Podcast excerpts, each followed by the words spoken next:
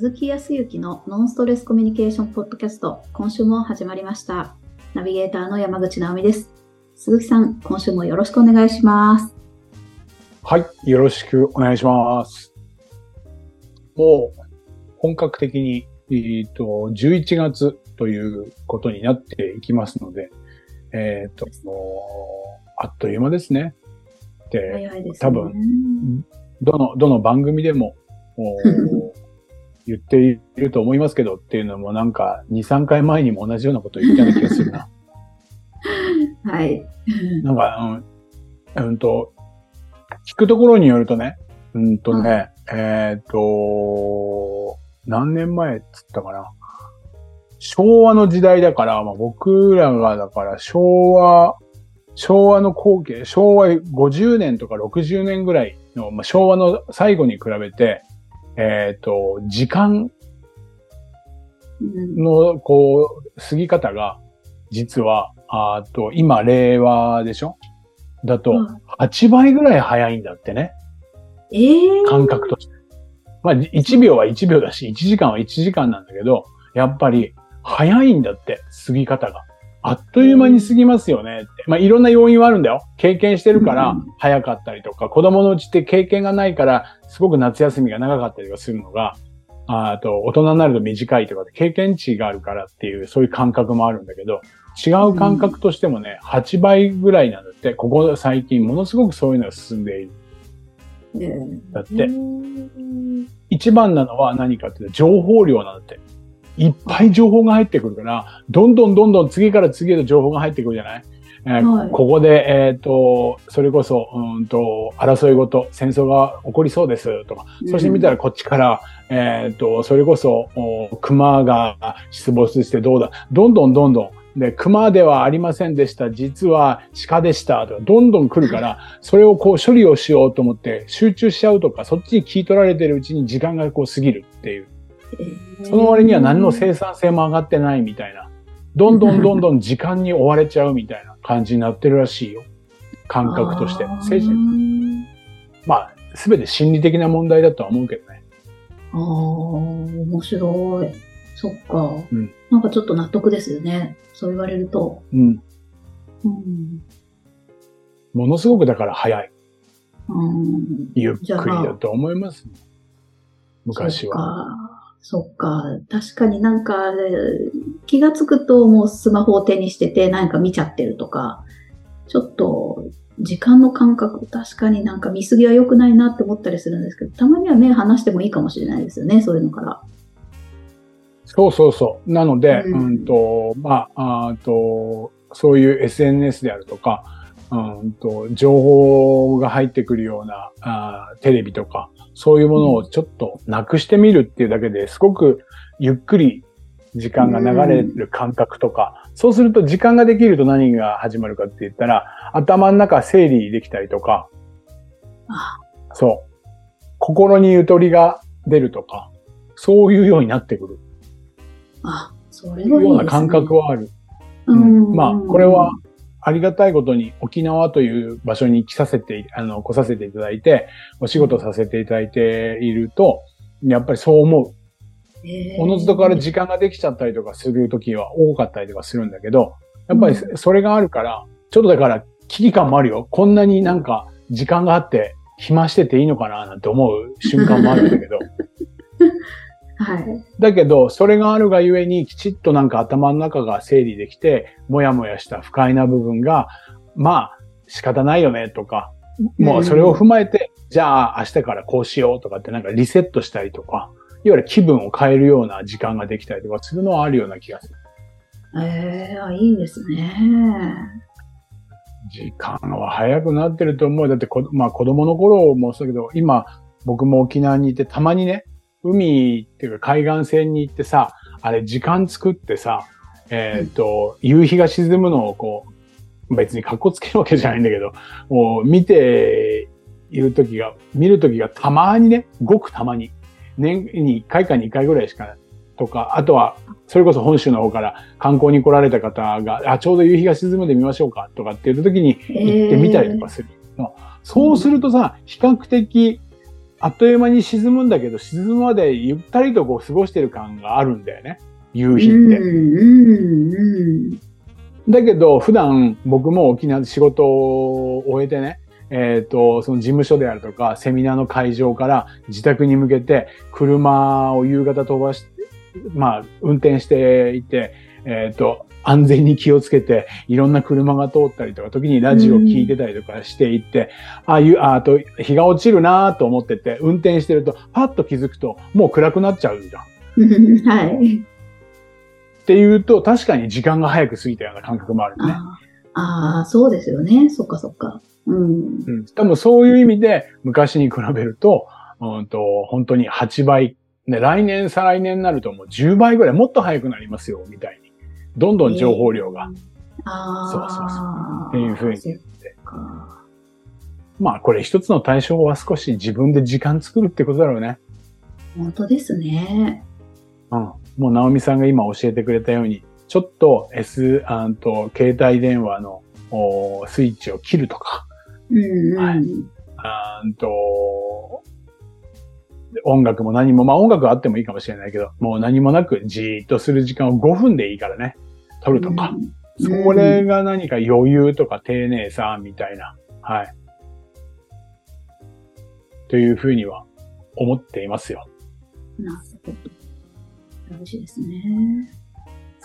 もう、まあ何よりもね、あんと、あんま、はや、あんまり早すぎるんだけど、それについていこうと、あんまり意識しまうと、ごめんなさいなんですけど、結構ね、年齢的にももう50代半ばなので、結構疲れるんで、自分のペースを 自分で守ろうと思ってるぐらいなんだけど、そうだよねはい。そうそのぐらいなんだけどさ。そんな感じでございますよ。まあ前回もいろいろとちょっとお話をしましたが、はい。今回何かありますか？そうそう。あのー、日本人の丁寧さってすごくいいことじゃないですかってお話あったじゃないですか。前回。なんですけど、それがゆえ、なんか、ストレスになることもあるなって思ったんですよ。うん。うん。例え。ば具、体的にはどんな感じ、うん、えっ、と、いつも私がじゃあ、あの、朝昼晩ってご飯を作りますと。で、でも、ある日、もうなんか、お昼はそういう気分じゃない、なんか、たまには休みたいなとか、なんか今作る気しないなっていう時に、あーなんか今、お昼どうするって言われても、あーうんわかんないみたいな。で、逃げたくなる時があるんですよ。まあね。そりゃそうだよね。そういう時に、察してよみたいな気持ちがこう発動するんですね。で、いつも私はそう、二人分のことを毎日、毎回毎回考えると。で、それに対して、えどうするって、私が乗り気じゃないってなった時って、何かこう感じ取ってほしいって思ったりするんですよ。で、そうした時に、あ、じゃあ、そう、じゃあ一人でラーメンでも食べてこようかなって言ってパッと行かれてしまうと、え、ちょっと待って、ちょっと待ってって、おかしいじゃんって、あ私はって、なるほど。まあそう思うね。そう思うはいのあるね。でうん。ちょっと察してくれて、あ、いつも二人分作ってくれてありがとうって、そこに気づいてもらわないまでも、あの、あじゃあお昼なんか買ってこようか、帰りにとか、私のお昼も気にしてほしいなみたいなのとかって、なんか、そこは丁寧なコミュニケーションを勝手に相手に求めるみたいな。それ、んそれで、あの、うん、なんか思い通りにならないからイラッとするみたいなこと？うん。あるなって思ったんですよ。あるね。なんでしょうねこれって思って。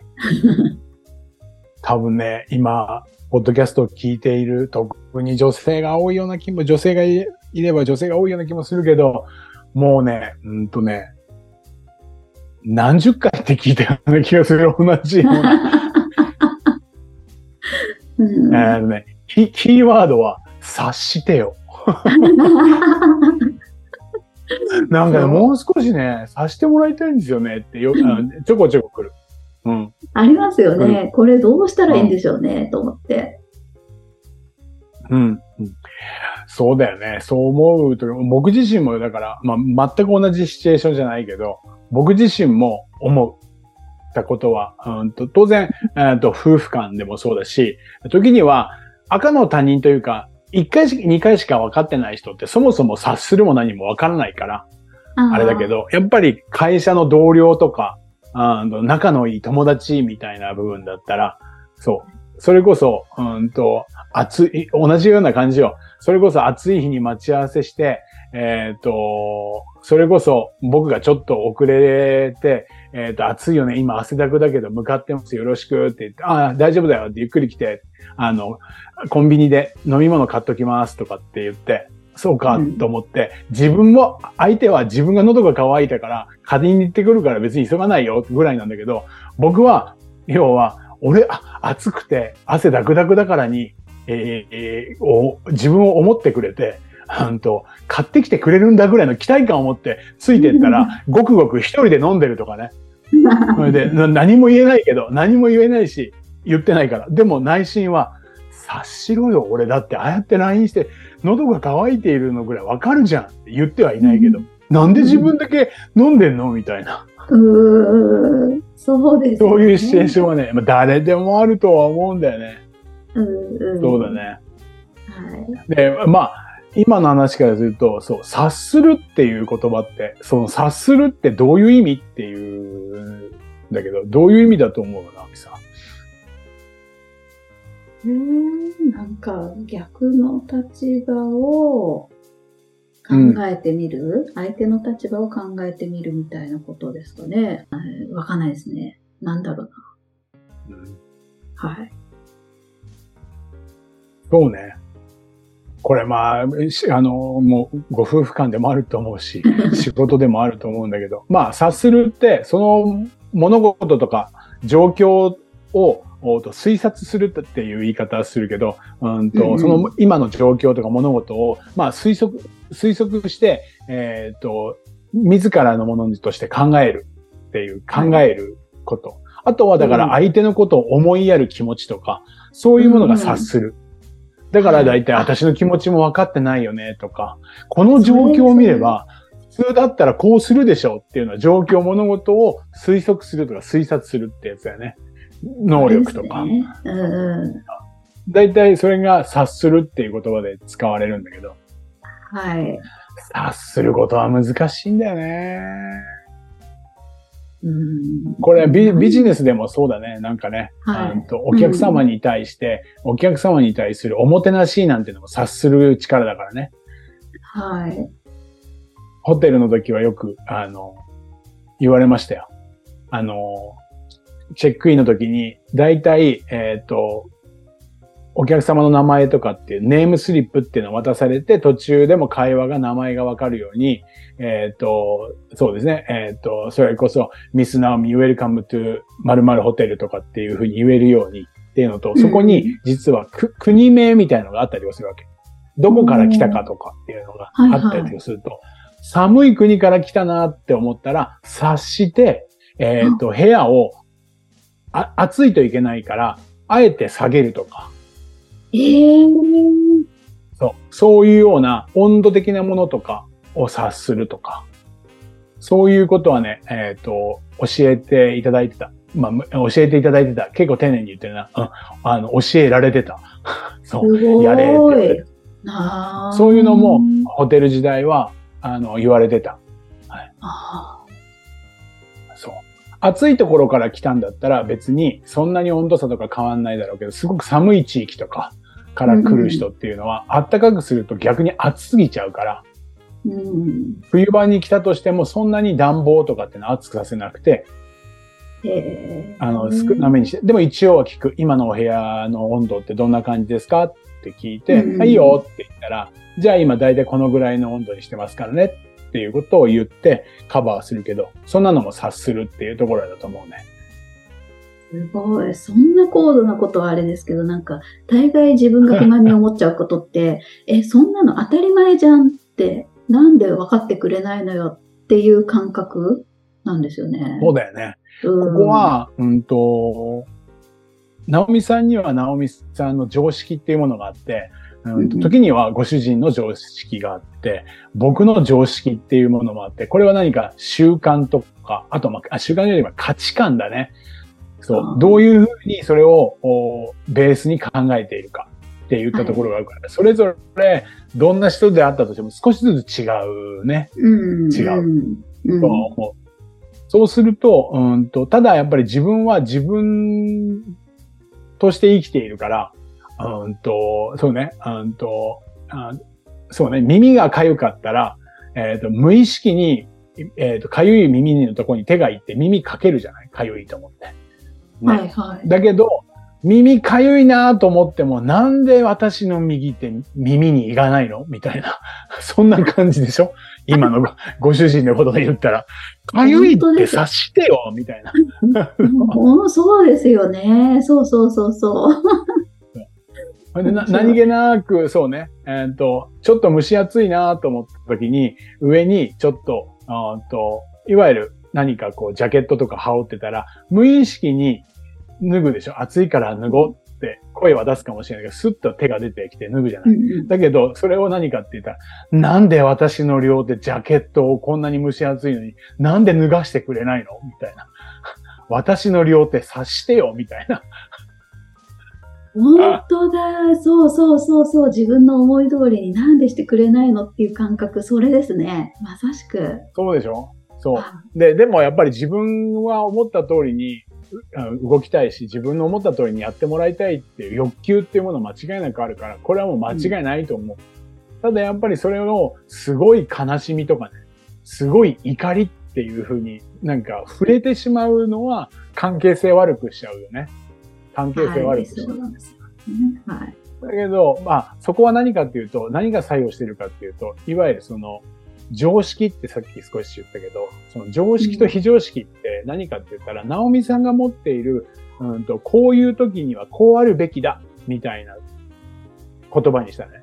いわゆる何かって執着っていうものになってしまっている。別にそうじゃなかったとしても、他にもいろいろ方法があったりとか、あいろいろと対応策はあるんだけど、やっぱりこういう時には最優先でこうでしょ人間ってやっぱり効率的に考えてるから、自分自身に対してね、うんうん。結構ね。はいだからそういう答え、答えを思考、頭がポーンと出しちゃうから、そこで怒りっていうものに行ったりする。なるほど。そうそうそうあだから、そうね、今の直美さんで言ったら、食事に行ってくるって、それは自由だけど、そこはまだわかんうんでも私も作らないって言うんだから、私の分買ってくるとか、一緒に連れてってくれるとか、するのが当たり前でしょっていう、その自分、自分ルールっていうものに、うん相手を入れようとしてしまうから、距離感が近く、近いからね。そう、さっき言ったように、はいご主人が私の両腕みたいに思っちゃって、無意識に思っててね。うーん、そうなんですよね。だけどそこに気づけている、気づけてきて、最近ね、それほどではないっていうことだからだけど、うん。うんと、それは何かって言ったら、ちょっと、そう、私がこう、常識に思っていることが、すべてが相手が常識とは思ってはいたら、まあ、うんえーいい関係性にはならないし、相手も同じようにことを思うのであれば、まあ、仕方ないなと。仕方ないって、うんあきら、それで仕方ない。で、諦めるわけじゃないけど、一言、今度買ってきてね、とか、私もなんか一緒に誘って欲しかったな、ぐらいに言うこと自体は別に悪いことじゃない。はい即、スイッチが開いて、怒りとか、あーとか、ムカつくとかって言ったところに行かなくなるのは、腑に落としておくのは、その、やっぱり常識、非常識っていうのは、人それぞれがちょっとずつ違ううん。自分の腕であるとか体とは違うんだから、やっぱりきちっと伝えなきゃいけないだろうし、逆にその時に伝えられなかったら、諦めるわけじゃないけど仕方ないなって、いろんな捉え方があるよねっていう柔軟性。これ、言い方一つ変えると、器ってやつは人間で、昔ながらしか、器が広いよねっていう人はイライラしない人じゃない？そう。ですね。それは何かっていうと、察するとかっていうこと自体を、まああまりうん。察してよっていうよりかは、こっちが察して何かをするという人は器が広くなるね。ああ、そっかそっか。相手に求めることじゃなくて自分がするのはいいけど。そうそうそうはそう。これはまあホテルの時に、えっ、と、言われた。そう。あやっぱり鈍感な人ほど、鈍感っていうか、鈍感で察す察することができない人ほど相手に察してよと思ってたりをする。えー、不思議。自分が、自分がやっぱり察するとか、えーうんある意味おせっかいかもしれないけど、そのいろいろと、こう、いろんな、こういう時にはこの人こうなんじゃないか、ああなんじゃないかっていうことが、わえっ、と、いわゆる洞察力っていうんだけど、そういうものが働いている人は、比較的相手に察してよとは思っていない。結構。やっぱりね、自分にないものをね、相手にも求めちゃうんだよ、きっと人間って。だから、ナオミさんは今、少しずつそれがなくなったっていうことは絶対ゼロにはならないかもしれないけど、要は相手を察することが少し、もう前よりもどずっと出てきたりだとか、いろいろ捉え方っていろいろそれぞれだよね、とかね。時には捉え方がいろいろできているのは、最近いろいろと、あの、書いてもらっているじゃない、はいはい。いいことを見つけようみたいな。あれってのは何かって、捉え方を普段だったら流してしまったり、嫌なことばっかりで終わってたのが、いいことを見つけるっていうのは捉え方とかで器を広げてったでしょ。あだからそれができてきてるからちょっと怒りとかそういう極端な振れ幅っていうのがなくなってきてるのは日常そういうことを積み重ねてるからですよ。と僕は思うね。あ、なるほど。